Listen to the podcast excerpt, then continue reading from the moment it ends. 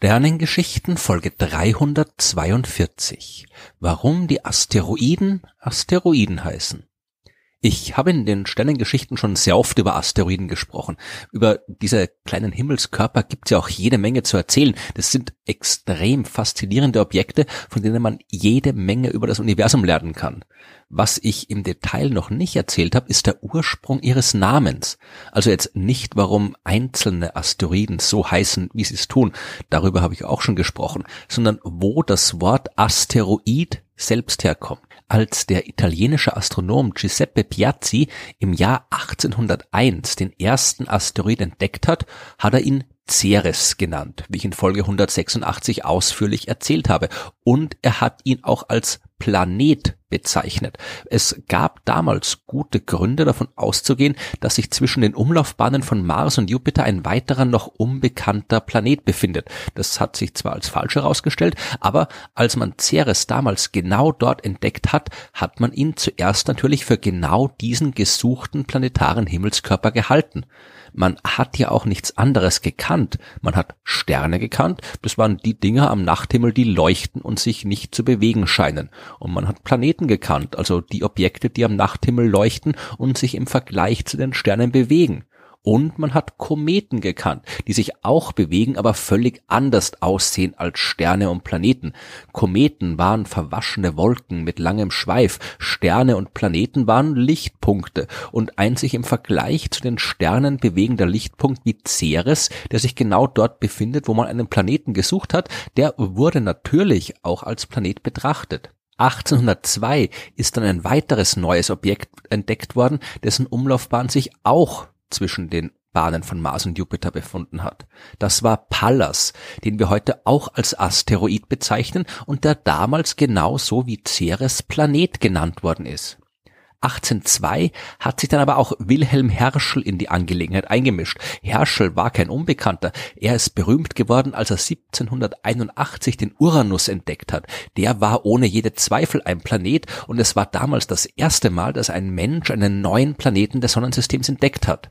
Herschel war aber unzufrieden damit, die neuen Objekte Ceres und Pallas ebenfalls als Planeten zu bezeichnen. Er hat Beobachtungen von Ceres und Pallas angestellt und wollte einen Artikel darüber veröffentlichen und hat dafür ein neues Wort gesucht, um diese beiden Himmelskörper bezeichnen zu können. Damals hat er seinem Freund, dem Naturforscher William Watson, geschrieben und erklärt, dass Ceres und Pallas deutlich kleiner sein müssen als die Planeten. Mit seinem großen Teleskop hat Herschel erkennen können, dass diese Objekte zwar als kleine Scheibchen sichtbar waren, im Gegensatz zu den Sternen, also es musste sich um Objekte handeln, die ein bisschen anders sind als Sterne, aber diese Scheibchen waren deutlich kleiner als die der Planeten, ja, das heißt, die haben auch schwächer geleuchtet. Ceres und Pallas müssten also deutlich kleiner sein, als ein Planet, hat Herschel festgestellt und auch die Bahnen von Ceres und Pallas waren gegenüber den Bahnen der anderen Planeten stark geneigt. Herschel war der Meinung, es handelt sich dabei um eine grundsätzliche andere Kategorie von Himmelskörper, die man eben auch grundsätzlich anders benennen muss. In seinem Brief an Watson hat er ihn gebeten, ein Wort zu finden, das einen, wie Herschel schreibt, flinken kleinen Eindringling, der sich schräg durch die majestätischen Umlaufbahnen der großen Körper des Sonnensystems bewegt, zu finden. Also für so ein Ding sollte Watson ein Wort finden. Die Vorschläge, die er gemacht hat, die hat Herschel allerdings nicht so toll gefunden. Watson hat sich verschiedene Verkleinerungsformen des Wortes Planet ausgedacht. Zum Beispiel äh, Planetell, Planeret, Planetkin, Planetine oder Planetling. Herschel war wirklich unzufrieden damit und hat jetzt an Sir Joseph Banks geschrieben, dem Präsident der Royal Society in Großbritannien. Denn wenn sich einer damit auskennt, Dingen Namen zu geben, dann der Botaniker Banks, der wirklich viele neue Pflanzen entdeckt und auch benannt hat. Banks hat aber anscheinend keine große Lust gehabt auf den Job und hat diese Aufgabe an den äh, Sprachwissenschaftler Stephen Weston weitergegeben und der hat äh, Herschel tatsächlich ein paar neue Namen geschickt und die haben ihm auch nicht sonderlich gut gefallen. Er hat geantwortet, keiner davon kann für die neue Art von Objekten verwendet werden, die wir zu benennen haben. In der Zwischenzeit hat Herschel sich aber eh auch selbst Gedanken über das Problem gemacht und das Wort, auf das er gekommen ist, das war Asteroid. Und er war damit nicht absolut zufrieden, aber da die anderen Vorschläge seiner Meinung nach noch unbrauchbarer waren, hat er es dabei belassen. Schon am 22. Mai 1802 hat Herschel einen Brief geschrieben an die wirklich astronomisch-wissenschaftlichen Größen der damaligen Zeit, an Karl Friedrich Gauss, an Jérôme Lalande, an Heinrich Olbers, Johann Ellert Bode, Johann Schröter, Giuseppe Piazzi, an Pierre Simon Laplace und noch an viele andere, hat er einen Brief geschrieben und sie darin darüber informiert, dass die neuen Himmelskörper zwischen all den Sternen am Himmel stehen und auch in einem normalen Teleskop so sehr sehr wie punktförmige Sterne aussehen, dass er sie eben als Asteroid, als sternähnlich bezeichnet hat. Die Wahl dieses Wortes, die ist nicht wirklich begeistert aufgenommen worden. Piazzi hat an Herschel geschrieben, dass er lieber das Wort Planetoid verwenden würde, wenn er schon nicht Planet sagen darf. Andere, wie der Chemiker Thomas Thomson, die haben Herschel sogar vorgeworfen, eifersüchtig zu sein. Denn Herschel, so Thompson, wäre nur deswegen so dringend auf der Suche nach einem anderen Namen für Ceres und Pallas, weil er selbst der Einzige sein wollte, der als Entdecker eines echten Planeten gilt. Anderswo, vor allem im deutschsprachigen Raum, wo viele der damaligen Asteroidenbeobachter gelebt haben, hat man den Begriff Asteroid komplett ignoriert.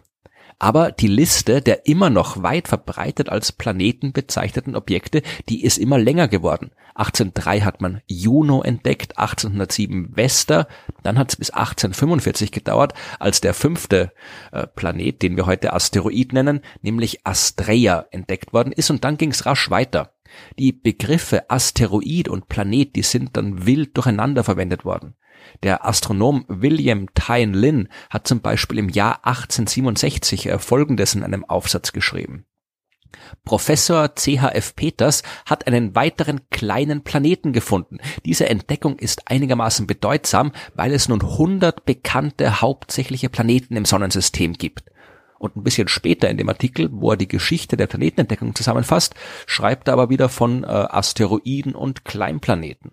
Und auch als im Jahr 1846 der wirklich zweifelsfrei als solcher erkennbare Planet Neptun entdeckt worden ist, wurde der als 13. Planet des Sonnensystems geführt, weil man damals eben schon einen Schwung Asteroiden kannte, die auch Planeten genannt wurden. Das Wort Asteroid, das hat dank Herschel zwar Einzug in die Astronomie gehalten, aber es hat noch nicht die klare Bedeutung, die es heute hat. In den Berichten über die Entdeckung und Beobachtung weiterer kleiner Himmelskörper zwischen den Umlaufbahnen von Mars und Jupiter hat man weiter von Planeten geschrieben, von kleinen Planeten, von Planetoiden und so weiter.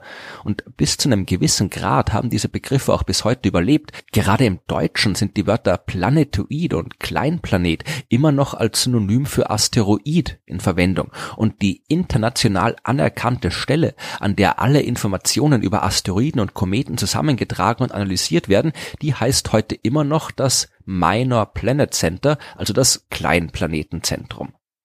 Maßgeblich dazu beigetragen, dass das Wort Asteroid seine heutige Bedeutung erlangt hat, hat der deutsche Naturforscher Alexander von Humboldt all die Leistungen aufzuzählen, die Humboldt äh, gemacht hat, das würde eine ganze Serie von Podcasts benötigen. Aber in seinem Hauptwerk mit dem Titel Kosmos hat Humboldt auch alles zusammengefasst, was man damals in der Mitte des 19. Jahrhunderts über das Sonnensystem gewusst hat. Und in Kapitel 14 des dritten Bandes beschreibt Humboldt das Sonnensystem, so wie es damals bekannt war, und zählt 22 Hauptplaneten auf, und zwar Merkur, Venus, Erde, Mars, Flora, Victoria, Vesta, Iris, Metis, Hebe, Parthenope, Irene, Astrea, Egeria, Juno, Ceres, Pallas, Hygieia, Jupiter, Saturn, Uranus, Neptun. Uns ist heute der Anfang der Liste durchaus noch bekannt, das Ende auch. Mit der Mitte können wir vermutlich nicht mehr so viel anfangen, wenn wir am Planeten denken. Und auch Humboldt hat in dieser Liste nur die acht Objekte, die wir auch heute noch als Planeten bezeichnen, also Merkur, Venus, Erde, Mars, Jupiter, Saturn, Uranus, Neptun. Diese acht hat äh, Humboldt fett gedruckt und dazu erklärt, bei der Aufzählung der 22 Hauptplaneten sind die 14 kleinen Planeten, bisweilen auch Koplaneten und Asteroiden genannt und in untereinander verschlungenen Bahnen zwischen Mars und Jupiter liegend, von den acht größeren Planeten unterschieden worden er macht also eine deutliche Trennung. Und auch in Kapitel 16 findet man eine Tabelle, die den Titel Zeitfolge der planetarischen Entdeckungen seit der Erfindung des Fernrohrs im Jahre 1608 trägt. Darin listet er Hauptplaneten und Nebenplaneten auf, aber Nebenplaneten war das Wort, das damals Humboldt für die Monde verwendet hat. Zu den Hauptplaneten schreibt Humboldt, Ein Sternchen ist der Klasse von Hauptplaneten beigefügt, welche eine eigene und sehr ausgedehnte Gruppe gleichsam einen Ring von 33 Millionen geografischer Meilen Breite zwischen Mars und Jupiter bilden und gewöhnlich kleine Planeten, auch äh, teleskopische Koplaneten, Asteroiden oder Planetoide genannt werden. Und tatsächlich äh, in der Liste sind eben die damals bekannten 14 Objekte, die wir eben heute zu den Asteroiden zählen, so wie Humboldt es gesagt hat, mit einem Sternchen markiert, also auch wieder von den eigentlichen Planeten separiert worden. Und viel wichtiger ist auch die Einteilung, die Humboldt vorgenommen hat. Er hat Merkur, Venus, Erde und Mars zu den inneren Planeten zusammengefasst und Jupiter, Saturn, Uranus, Neptun zu den äußeren Planeten. So nennen wir die Dinge auch noch und auch heute noch unterscheiden wir die vier inneren Planeten von den vier äußeren Planeten, weil die auch rein physikalisch unterschiedlich sind. Ja, die äußeren Planeten sind Gasplaneten, die inneren Planeten sind Gesteinsplaneten. Also diese Trennung, die Humboldt damals gemacht hat, verwenden wir auch heute noch. Und Humboldt hat zwischen diese beiden Gruppen eine mittlere Gruppe definiert, wo er eben diese 14 Dinge reingeschmissen hat, die wir heute Asteroiden nennen, die damals teilweise noch als Planeten geführt worden sind. Und dazu hat er geschrieben, diese mittlere Planetengruppe hat den abweichendsten Charakter. Durch ihre ineinander verschlungenen, stark geneigten und exzentrischen Bahnen, durch die beträchtliche Kleinheit ihrer Planeten und, nachdem er festgestellt hat, dass diese 14 seltsamen Planeten sich deutlich von den anderen unterscheiden, hat er eben von da an diesen Bereich immer Ring der Asteroiden genannt. Ja, und damit den Begriff Asteroidengürtel vorweggenommen, den wir heute noch verwenden, um diese Region zu beschreiben. Humboldt hat zwar in seiner Arbeit ebenfalls die Begriffe Asteroid und Planet immer wieder vermischt, aber er hat auch immer wieder auf die grundlegenden Unterschiede hingewiesen und vor allem darauf, dass sich die Asteroide alle zusammengedrängt in einem Ring befinden, der die beiden Gruppen der inneren und äußeren Planeten voneinander trennt wie populär Humboldt damals auf der ganzen Welt war und wie weit verbreitet seine Werke waren, das können wir uns heute nur noch schwer vorstellen. Aber er war extrem einflussreich und seine Beschreibung der Asteroiden hat dann dazu geführt, dass wir darunter heute das verstehen, was sie eben wirklich sind. Keine Planeten, sondern kleine Objekte, die es nicht geschafft haben, sich zu einem großen Planeten zusammenzufinden. Asteroid, also sternähnlich, ist allerdings hm, trotz allem kein wirklich passender Begriff. Mit Sternen haben die Asteroiden nichts zu tun. Herschel hat also damals recht gehabt mit seinem Unbehagen wegen dieses Wortes, auch wenn er sich selbst ausgedacht hat und seiner Suche nach besseren Begriffen. Aber er hat auch durchaus recht damit gehabt, die ganzen übrigen Vorschläge zu verwerfen. Es ist immer noch besser, wir reden von Asteroiden als von Planetlingen.